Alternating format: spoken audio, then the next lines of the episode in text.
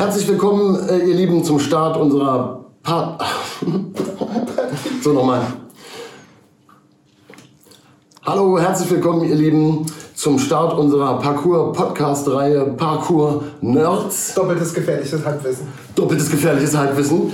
Ähm, Achtung, auch wenn wir jetzt lachen, es handelt sich nicht um ein Unterhaltungsformat, sondern wir wollen gerade zum Start dieser Reihe in den ersten zwei Folgen die Geschichte von Parkour erzählen. Woher kommt Parkour? Was, wie definieren wir Parkour? Wofür ist es da? Yamakasi, Freerunning, hä? Ähm, wie hat Parkour seinen Weg durch die Welt geschafft, gemacht? Ähm, und noch vieles mehr. Genau, und wir versuchen dabei äh, Anspruch im besten Sinne mit Anekdoten zu verbinden. Richtig, und mit äh, teilweise extrem dämlichen Wortspielen. Ja. ja. Mhm, Okay, dann machen wir einmal Klatscher. Hm, soll ich machen? Ich mach? Jawohl. Ah, da sind wir. Hallo, Äh, herzlich willkommen. Mein Name ist Martin Gessinger äh, mein Name ist Dark Alexis Koplin. und äh, wir sind von Parkour One und ähm, wir haben vor, uns ein bisschen über die Parkour-Geschichte zu unterhalten. Und nicht nur ein bisschen, wir wollen ja nicht relativieren, sondern in einer Form einer ausführlichen Zusammenfassung. Genau, wir werden eine ausführliche Zusammenfassung der Parcours-Geschichte machen, so wie wir sie eruiert und recherchiert haben. Und wir werden eine Menge vortragen und vorlesen und dazwischen werden wir uns unterhalten. Genau. Weil für uns persönlich ist das ähm, Teil unserer Lebensgeschichte mittlerweile auch. Ähm, und äh, ja, wir hatten Lust sozusagen dem Dokument, welches da existiert, das heißt tatsächlich so Parcoursgeschichte, eine ausführliche Zusammenfassung, ähm, welches ich aus verschiedensten Quellen zusammengetragen habe, einfach ein bisschen interaktiver zu gestalten. Und ihr werdet im Laufe ähm, dieses Podcasts, dieses Gesprächs auch die Möglichkeit haben, dann immer wieder ähm, äh, verwiesen zu werden auf die entsprechenden ähm, ja, Videos, äh, Artikel, ähm, die Hintergründe, die man heute auch noch selber nachrecherchieren kann und die, wie wir finden, immer noch super spannend ähm, anzusehen, zu lesen oder zu hören sind. Also es wird quasi äh, im besten Sinne trocken und wissenschaftlich und wir versuchen es trotzdem möglichst unterhaltsam zu gestalten.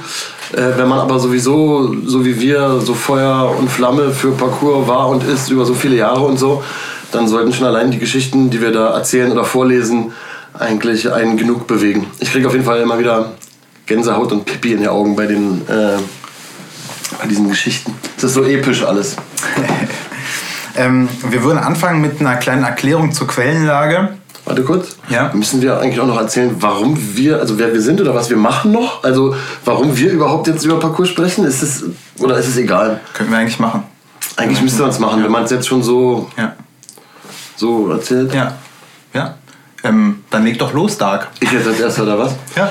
Ja, also ich habe äh, Parcours angefangen 2006 und war damit so gehörte zur ersten äh, mit ersten Riege äh, in Berlin auf jeden Fall und ähm, ja Parcours ist dann ziemlich schnell eigentlich Nebenmusik zu der wichtigsten Sache Leidenschaft was auch immer wie man es nennen möchte in meinem Leben geworden ähm, mittlerweile ist dann, wie ich mir immer erträumt habe, Musik mein Hauptberuf geworden und ja, das äh, läuft sehr gut und das mache ich auch schon sehr konstant mit einem Schulfreund und also ehemaligen Schulfreund natürlich.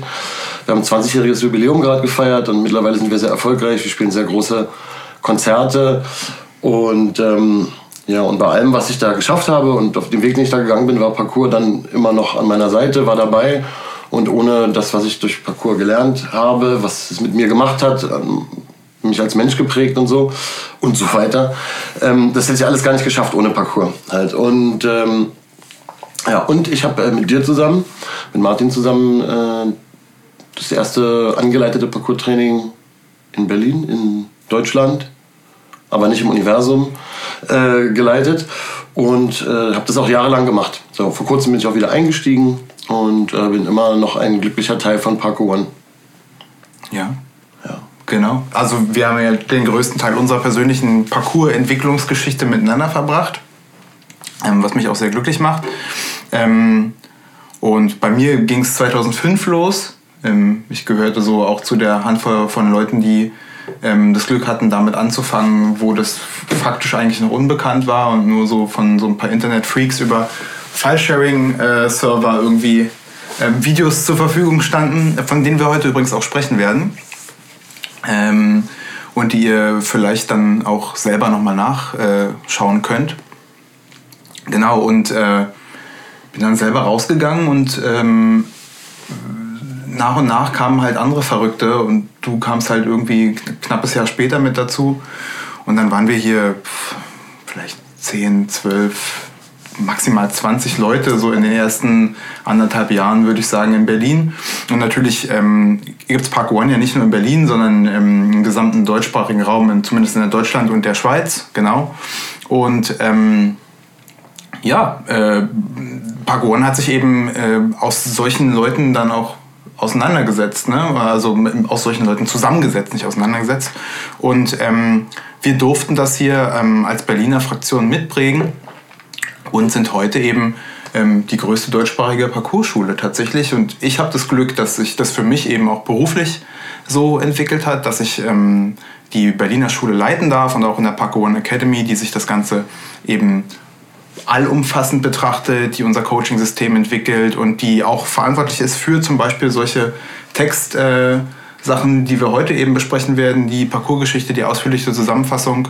Ähm, dass die sich bemüht, die Parkour One Academy, sich ähm, solchen Sachen zu nähern, auch auf einem wissenschaftlichen und akademischen ähm, Weg. Und äh, das sozusagen als Ergänzung dient eigentlich zu diesem ganz puristischen, urwüchsigen, urtümlichen Ding, was Parkour nach wie vor für uns ist. Ja, wir sind auf jeden Fall Oldschooler äh, man spürt es auch, wir beide zusammen sind jetzt, ich habe gerade gerechnet, 28 Jahre Parcours-Erfahrung. äh, das macht schon was, äh, das macht schon Unterschied. Und äh, wir letztens wieder trainieren und wenn man jetzt die Kids so an den Spots sieht, dann sind die ja, sag mal, wenn die so 13, 14, 15 sind, sind die halt knapp geboren, hm. als wir angefangen haben mit Parcours. Hm. Und da ist so viel passiert, so da, äh, so da äh, fühle ich mich aber mittlerweile auch sehr wohl in dieser, in dieser Elder-Rolle. So, finde ich irgendwie cool. Aber vielleicht ist das ja auch so, so ein bisschen schon fast so eine Mission, was wir jetzt hier machen, dass genau. wir das nochmal so vorlesen, erklären. Das ist nämlich die, genau die Überleitung von den Parcours-Papas. Mhm. Ja? Also ich bin ja noch kein echter Papa, aber ich bin ein Parcours-Papa. Ähm, deswegen passt es, wenn wir den Märchenonkel zur Parcours-Geschichte hier genau. äh, geben. Zumindest äh, bei vielen Sachen waren wir auch dabei oder vieles äh, basiert auf persönlichen Gesprächen, aber das wirst du ja eh nochmal ja. genau erklären. Ja. Hm. Ja, dann würde ich sagen, legen wir los. Ja. Ja, genau. Wir werden übrigens mehrere Teile machen. Vielleicht machen wir, wir machen mehrere Teile. Keine Angst, so werdet ihr sehen. Es geht dann noch weiter. Je nachdem, wie wir uns hier auskeksen. Vielleicht machen wir zwischendurch auch mal eine kleine äh, Liegestütz- und Trinkpause. Äh, werden wir sehen. Aber Martin fängt jetzt erstmal an. Gut, ähm, dann legen wir los. Äh, ich mache kurz eine kleine ja, Erläuterung des Ablaufes sozusagen. Ähm, ich will erstmal einen kleinen Eindruck davon verschaffen, was eigentlich ähm, quellentechnisch vorhanden ist. Also inwiefern sich man überhaupt, man sich überhaupt wissenschaftlich, historisch wissenschaftlich mit ähm, Parcours äh, so auseinandersetzen kann aktuell. Ähm, mein Hintergrund ist ähm, ein äh, historisch-akademischer. Ich habe Geschichte studiert, das heißt, ähm, ich weiß da so ungefähr, worauf man achten muss und äh, wie man das zu tun und zu lassen hat. Und ähm, dementsprechend ähm, sind die Sachen, die wir hier erzählen, auf jeden Fall auch quellentechnisch verbirgt. Also man kann davon ausgehen, dass das so mehr oder weniger eine ganz vernünftig objektive Perspektive auf das ist, was tatsächlich passiert ist. Darum soll also, es gehen. Es gibt leider keine Parcours-Verschwörungstheorien, falls es Leute hier erwartet haben. Hier gibt es nur knallharte Facts. Ganz genau. Und dann gucken wir uns die ähm, äh, Parcours-Geschichte an, ähm, schauen, vielleicht kann man das auch ein Stück weit strukturieren. Wir geben uns dann mal Mühe, ähm, vielleicht auch so Zäsurpunkte irgendwie rauszuarbeiten. Und ähm, was eben nicht wissenschaftlich sein wird, ist, dass wir uns auch über unsere persönlichen Emotionen und unser, unseren Stand, unsere Haltung dazu auch unterhalten werden, um da auch nochmal einen Eindruck zu geben. Wir waren, wie gesagt, ja bei einigen Sachen auch ähm, dann unmittelbar beteiligt. Ähm, nicht in der Frühgeschichte sozusagen von Parcours, aber dann schon auch in der späteren Entwicklung eben ab 2005, 2006. Gut, ähm, wir werden das so machen, dass wir immer einen Teil vorlesen werden, ähm, wechseln uns dabei auch ab und ähm, danach uns einfach darüber tatsächlich austauschen. Und ich lege mal los mit der ähm, Erklärung zur Quellenlage. Mit der vorliegenden Zusammenfassung liegt ein Versuch vor, alle verwertbaren Quellen und die vorhandene Sekundärliteratur mit qualitativem Bezug zur Entwicklung und Zeitgeschichte von Parcours in einen chronologischen Überblick zu bringen. Hierbei war das Ziel, eine kurze und pointierte Darstellung der Entwicklung von Parcours auf Basis belastbarer Fakten zu erstellen, welche einer objektiven Darstellung der Ereignisse möglichst nahe kommt. Erkenntnistheoretisch ist ähm, aber gegeben, dass Geschichte nicht in der Lage ist, die Vergangenheit, so wie sie sich zugetragen hat, zu reproduzieren. Geschichte ist aus sich selbst heraus standortgebunden und zeigt in ihrer jeweiligen Erzählung eine mögliche von unendlichen vielen Darstellungen. Da ist es unbedingt notwendig, einen multiperspektivischen Ansatz der Darstellung zu wählen, um möglichst viele Sichtweisen und Konstruktionen auf und von Vergangenheit zu ermöglichen. Im Bereich Parcoursgeschichte ist die Quellenlage leider nicht besonders gut geeignet, um einen solchen konsequenten multiperspektivischen Ansatz befriedigend umzusetzen. Die vorliegende Zusammenfassung muss daher hinter den Ansprüchen des Autors, also uns, tatsächlich ein Stück weit zurückbleiben, denn es gibt über Parcours aktuell nahezu keine wissenschaftliche zeitgeschichtliche Forschung. Die meisten populären Publikationen zum Thema sind sehr subjektiv und auch teilweise tendenziös und lassen wesentliche entwicklungsgeschichtliche Aspekte ungenannt. Und ähm, da ist tatsächlich eine große Ausnahme zu nennen, ähm, äh, die auf jeden Fall in vielerlei Hinsicht wegweisend für die Darstellung der Parcoursgeschichte ist. Und das ist die Arbeit von Julie Angel, die auf wissenschaftlicher Ebene mit Cine-Parcours im Jahr 2011 und im besten Sinne populärwissenschaftlich, Betonung eher dann auch ähm, auch wissenschaftlich mit Breaking the Jump als erste den Versuch einer zusammenhängenden Darstellung der Entwicklungsgeschichte von Parcours vorgelegt hat. Breaking the Jump war 2016. Ja, so viel zur Quellenlage. Also ihr seht schon, es geht auf jeden Fall richtig akademisch los, aber das muss dann auch sein, man muss sich ein bisschen konzentrieren. Kurz gesagt, ich kann versuchen, die kurz gesagte so Variante für die Straße zu sagen wenn Geschichte irgendwie erzählt oder berichtet wird, so, dann hat es ja immer damit zu tun, wer erzählt, wer hat es erlebt. Und das bedeutet natürlich, ist es immer irgendwie subjektiv. Also jeder, der dabei war, erlebt es nochmal anders für sich. Und keiner hat einen Anspruch darauf zu sagen, so wie ich das erlebt habe, war es aber wirklich. Das heißt, Geschichte wird auch irgendwie verhandelt, erzählt, entsteht auch dabei, ne? wie, man, wie man sich erinnert. Und deswegen muss man schon aufpassen, wenn man eine Geschichte aufschreiben will, ähm, aber man kann es nach bestem Wissen und Gewissen tun, nämlich viele, möglichst viele Leute fragen, die dabei waren und eben mit einem scharfen Verstand daran gehen. Ja. Genau, danke. Ja. genau. Ähm, wir legen mal los. Und äh, die Geschichte unserer Bewegungskunst beginnt im Grunde mit einer Gruppe von Freunden. Ihre individuellen kulturellen Hintergründe und Familiengeschichten bargen nämlich in den späten 80er Jahren in den Pariser Vorstädten Sarcelles, Évry und Lys den Ursprung der heute weltumspannenden Bewegungskultur Parcours. Und im Mittelpunkt dieser Entwicklung stand die Familie Bell. Ja. Ähm, und Dark liest uns jetzt mal ein bisschen was über die konkreten Anfänge vor, würde ich vorstellen. Ja, sehr gerne. Das ist dieses historische Buch ja. äh, auch hier. sehr wertvoll. Die Anfänge oder die goldene Ära.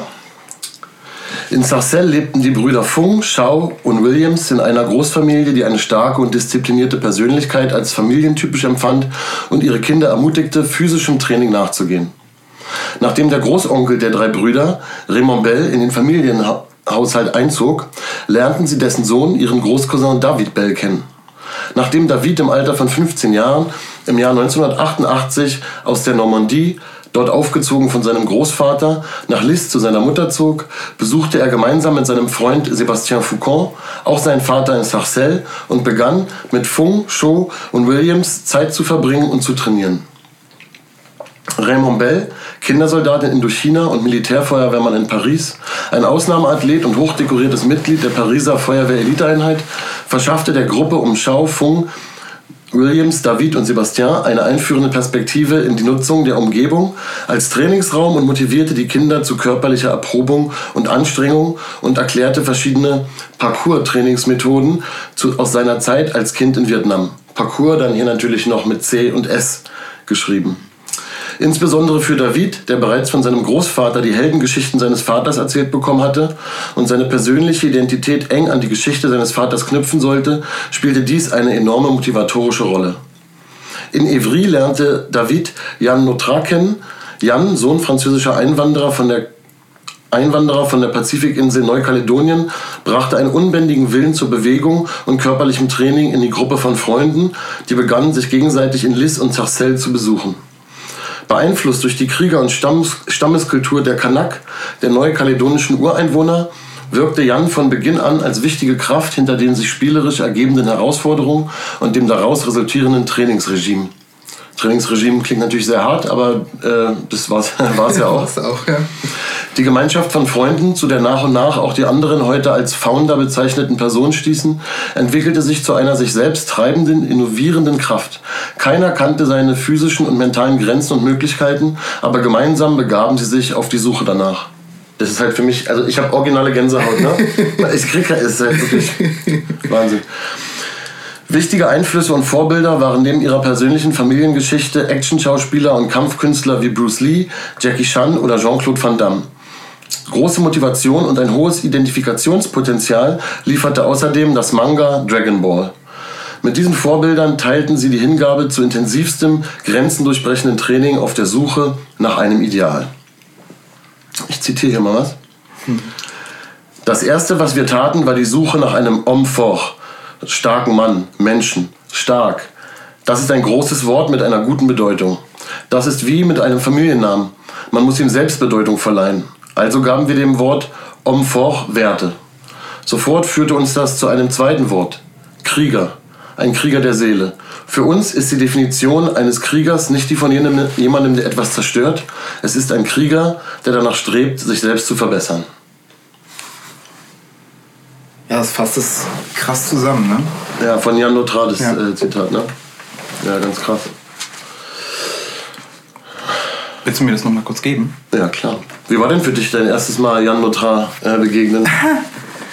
ja, Dark spielt auf eine, ähm, äh, quasi auf mein, so meine persönliche Parcours-ADD-Initiation an. Wir ähm, hatten unseren zweiten Trip nach Lies ich glaube 2007, Anfang 2007.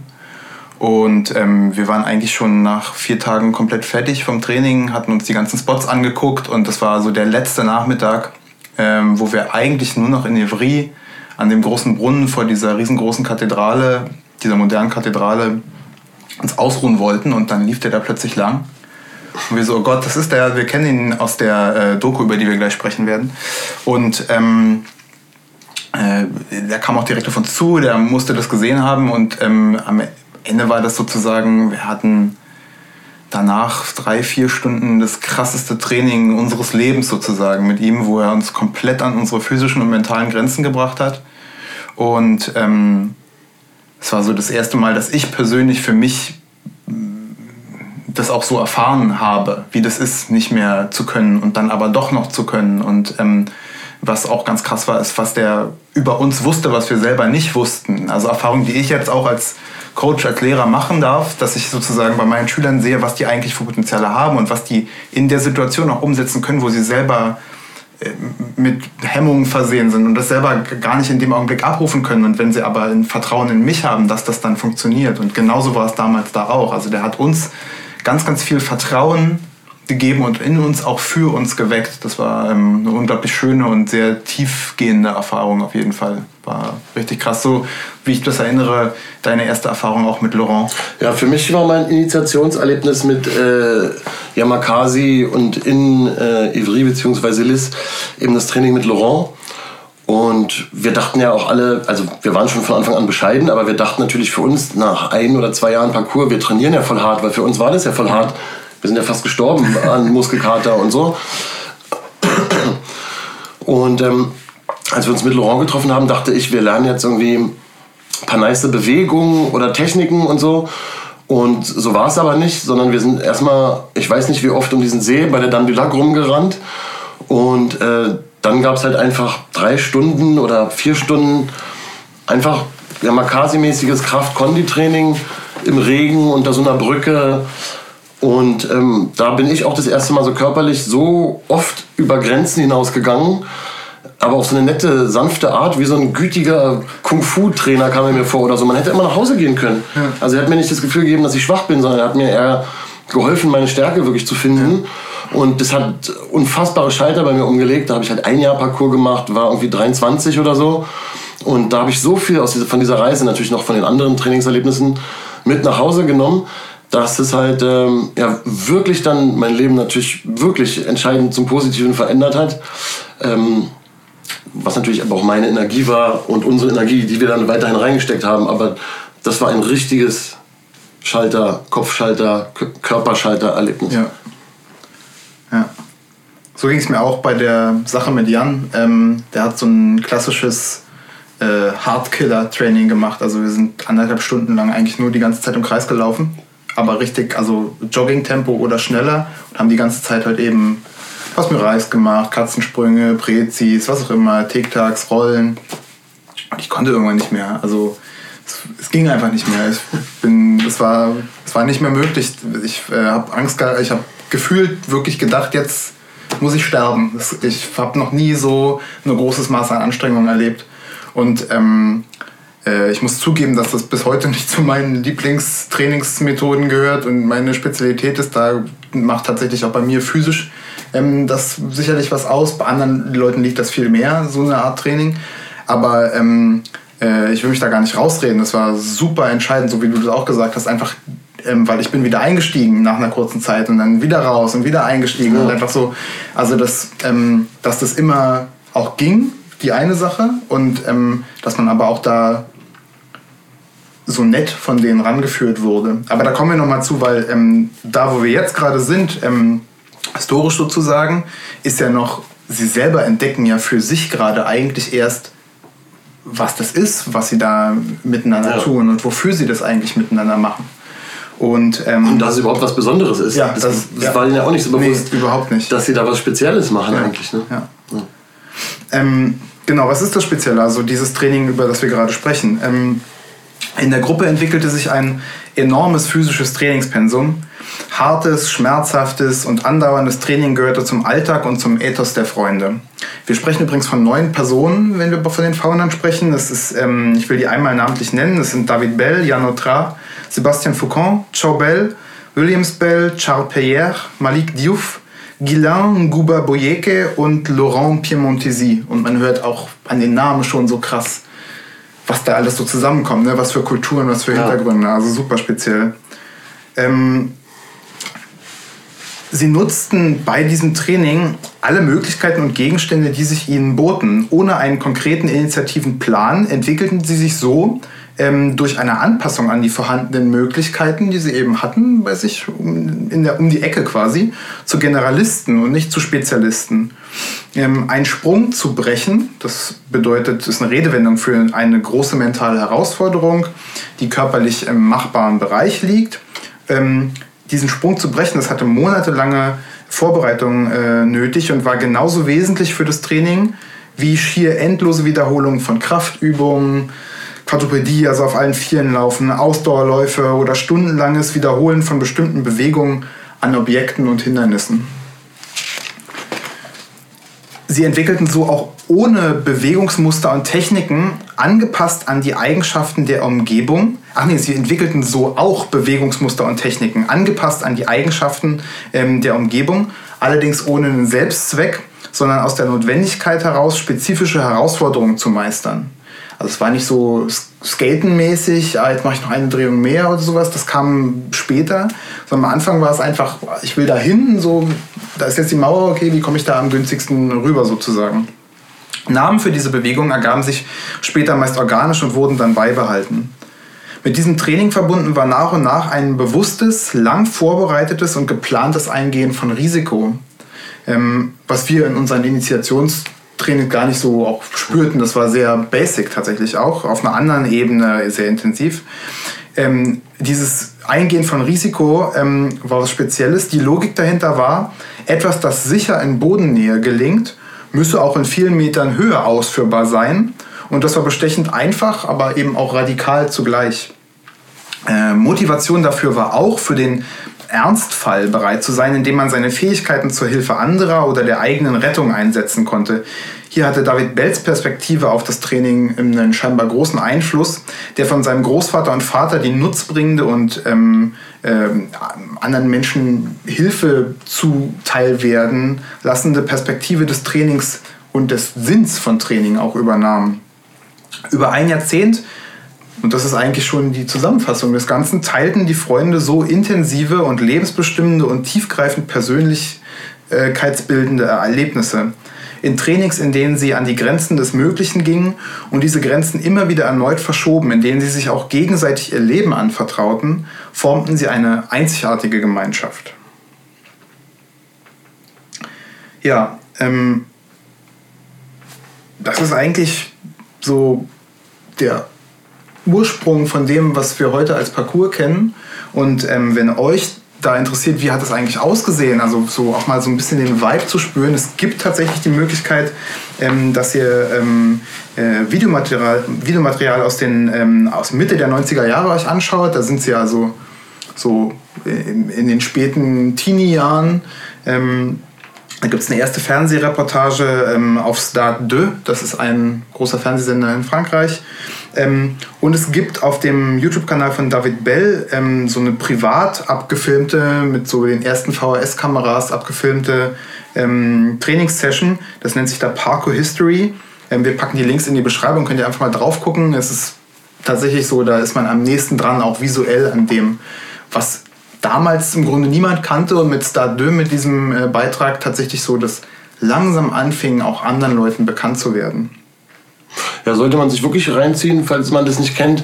Für uns von damals natürlich, als es vielleicht sogar noch nicht mal YouTube gab, ja. als wir angefangen haben, waren diese alten Fernsehberichte, die man dann sich irgendwo herbesorgt hatte im Internet, äh, die erste Quelle, um Techniken zu sehen oder zu, irgendwie einen Zugang zu bekommen, ja. äh, worum es da eigentlich geht oder was die so sagen. Ich kann zum Glück auch Französisch so, wenn man es ja. nicht mit Untertiteln gefunden hat, war das auch nochmal wichtig auch zu verstehen, was die überhaupt sagen. Ja. Und ähm, das ist, ist Magic eigentlich, sich, sich das anzugucken. Ich finde, was man hier an dem Punkt auf jeden Fall auch nochmal herausstellen kann und auch muss, ist, dass ähm, diese Pionierleistung, die die gebracht haben, nicht hoch genug gewertet werden kann, aus meiner Sicht. Also weil es gab halt keine konkreten Vorbilder für das, was sie da getan haben. Sicherlich haben wir gesagt, sie hatten ihre Inspirations... Ähm, Punkte, ihre Inspirationsfiguren, hauptsächlich aber so ausgedachte, fantasiemäßige Dinge. Ne? Also äh, Dragon Ball, wirklich mit dem dicken Schildkrötenpanzer irgendwie die ganze Zeit äh, mit Extragewicht trainieren. Und das haben die gemacht. Also die haben sich eben diese Extragewichte geholt und die haben 24 Stunden lang durchtrainiert, einfach nur um zu gucken, ob es geht. Und ähm, das, äh, die haben quasi aus nichts was unglaublich Reichhaltiges gemacht, wovon wir heute immer noch profitieren können. Ja, irgendwie ist es wirklich fast schwer zu begreifen und fast schwer zu erklären. Also wir beide könnten uns natürlich stundenlang unterhalten, aber wir wollen jetzt natürlich den ersten Teil mal ein bisschen abschließen. Aber trotzdem ähm, muss man es versuchen, irgendwie nochmal zu sagen, es scheint so naheliegend zu sein, auch jetzt, wenn man sozusagen nachdem die diesen Schritt gegangen sind, diese Bewegung sieht und auch sieht, wie Bewegung in Filmen, in Computerspielen, alles hat sich verändert nachdem diese Jungs angefangen haben, das mal wirklich zu machen, ja. was eben in Filmen oder selbst in Zeichentrick ja. äh, gemacht wurde.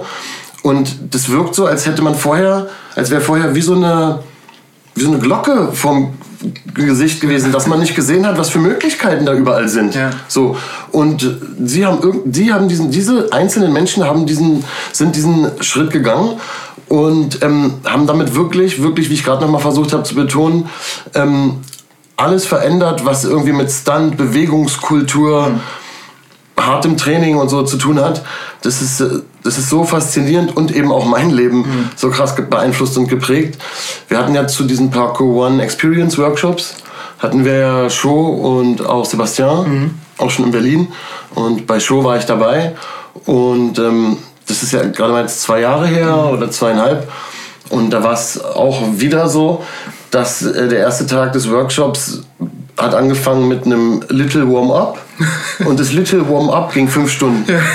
Also fünf Stunden, also fünf Stunden äh, mit, wenn es sein muss, mal eine Trinkpause dazwischen, wenn es sein muss, So. Und dann nochmal drei Stunden, danach nochmal Technik und Training. Und am nächsten Tag äh, ging es nochmal äh, ein paar Stunden weiter. Und ähm, es ist unglaublich, ne, was die auch heute noch in der Lage sind, physisch zu leisten und äh, wann die damit angefangen haben und was die alles gemacht haben. Und ähm, das ist die eine Seite, dieses extreme physische, auch die Leistungsfähigkeit und das, was die sich draufgedrückt haben, regimetechnisch. Also da spricht man eben dann wirklich von einem Trainingsregime aus meiner Sicht. So, das ist extrem äh, stringent und auch ähm, vielleicht aus sportwissenschaftlicher Sicht noch nicht mal vernünftig, was die machen, aber es scheint zu funktionieren, weil sie sind immer noch am Start, ähm, viele von ihnen zumindest. Und ähm, worauf ich aber auch nochmal hinweisen will, diese ganzen Grundbewegungen, die wir haben in Parcours, ähm, die jetzt natürlich extrem weiterentwickelt werden von all den Leuten, die draußen unterwegs sind, die ganze YouTube-Kultur. Ähm, ob ich den Sprung jetzt noch mit zwei Drehungen mehr mache oder ob ich ähm, äh, ja, ich kann immer noch was dran packen, aber dieses puristische ähm, von einem zum nächsten und für bestimmte Hinderniskonstellationen so, so Basis-Grundtechniken entwickeln. Das haben sie gemacht. Das hat ihnen vorher niemand gezeigt. Also alles, die, die ganze Basis, mit der wir heute immer noch arbeiten, mit der auch, ähm, äh, mit der auch die ganzen YouTube-Stars, die mit Parkour unterwegs sind, wenn man sich die Story-Videos anguckt, man kann bei jeder Bewegung die Basis runterbrechen und die kommt von denen. Und ähm, das finde ich auch, das ist super spannend und ich glaube, das ist ihnen auch in der Form äh, gar nicht so klar gewesen, als sie da angefangen haben und auch später, als sich das weiterentwickelt hat, was die da eigentlich für einen Grundstein gelegt haben auf so vielen verschiedenen Ebenen. Und spannend eben die, diese Menschen jetzt zu sehen, im fortgeschrittenen Alter, wie sie sich bewegen können, wie sie sind. Und wenn man sie trifft, auch spannend zu sehen, wie sehr doch ihre Persönlichkeit auch in ihren Bewegungen steckt. Ja. Also wie sehr Jan Notra wirklich genauso ist. Es ist sein Mindset, was er da für sein Terrain gebracht hat. Und wenn man dann Sebastian Foucault begegnet, wie sehr er sein Mindset eben da reingebracht, wie spielerisch er ist, wie lustig, wie lustig er ist. Und ja, und auch für David gilt natürlich das Gleiche, genauso wie für Show, wo man auch diese asiatische Kultur, finde ich, merkt, den Einfluss der asiatischen Kultur ja. ganz stark ja. merkt so ähm, das ist einfach nur so spannend. Ähm, also ja. zieht euch alles rein, genau. was es an Dokumenten gibt. Genau. Wir machen hier einen Break und ähm, äh, beim nächsten Mal geht es weiter mit dem zweiten Teil der Geschichte, der deutlich kontroverser ist als der erste Schöne. Bin so gespannt. Und ähm, was wird wohl passieren? Ähm, und auch nochmal äh, sehr stark gespickt ist mit ähm, äh, Side Notes und mit coolen Videos und ähm, Dokumentationen, die es allemal wert sind, dafür Zeit zu investieren, sich die anzugucken. Bis hierhin erstmal danke für die Aufmerksamkeit und ähm, bis Thank später. You. Ja, das war jetzt ein bisschen länger als eine halbe Stunde, mein Bruder. Jo? Nee, das ist genau eine halbe Stunde. Mhm. Geil.